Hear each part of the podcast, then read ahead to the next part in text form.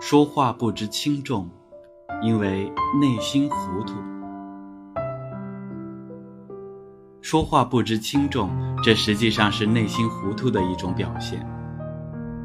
比如父母爱孩子，这是毋庸置疑的，但很多父母对孩子说话却不知轻重，像“你看看张三学习怎么样，再看看你”。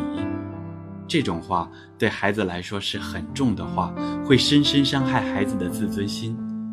这样的父母虽然不乏对孩子的慈悲心，但是没有智慧，内心是糊涂的。所以，当他看到孩子有一些缺点或不良习惯时，就会迫不及待地去强行改造，说话不知轻重。为澄清糊涂的内心，避免经常性轻言。狂言、多言，我们有必要对自己进行止语的训练。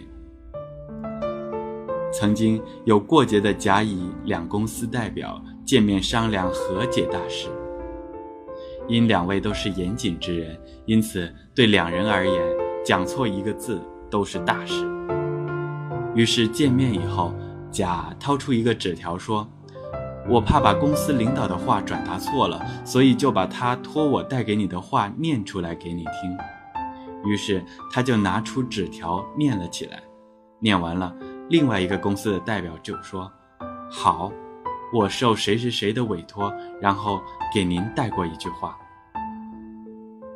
其实，在寺院里也有这种训练，就是每隔一段时间，弟子们要把最近发生的一些事情记录下来。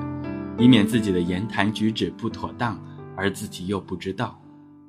另外，弟子们每晚一定都要做功课，睡前要反省，反省当天说错了哪些话，做错了哪些事，然后第二天改正。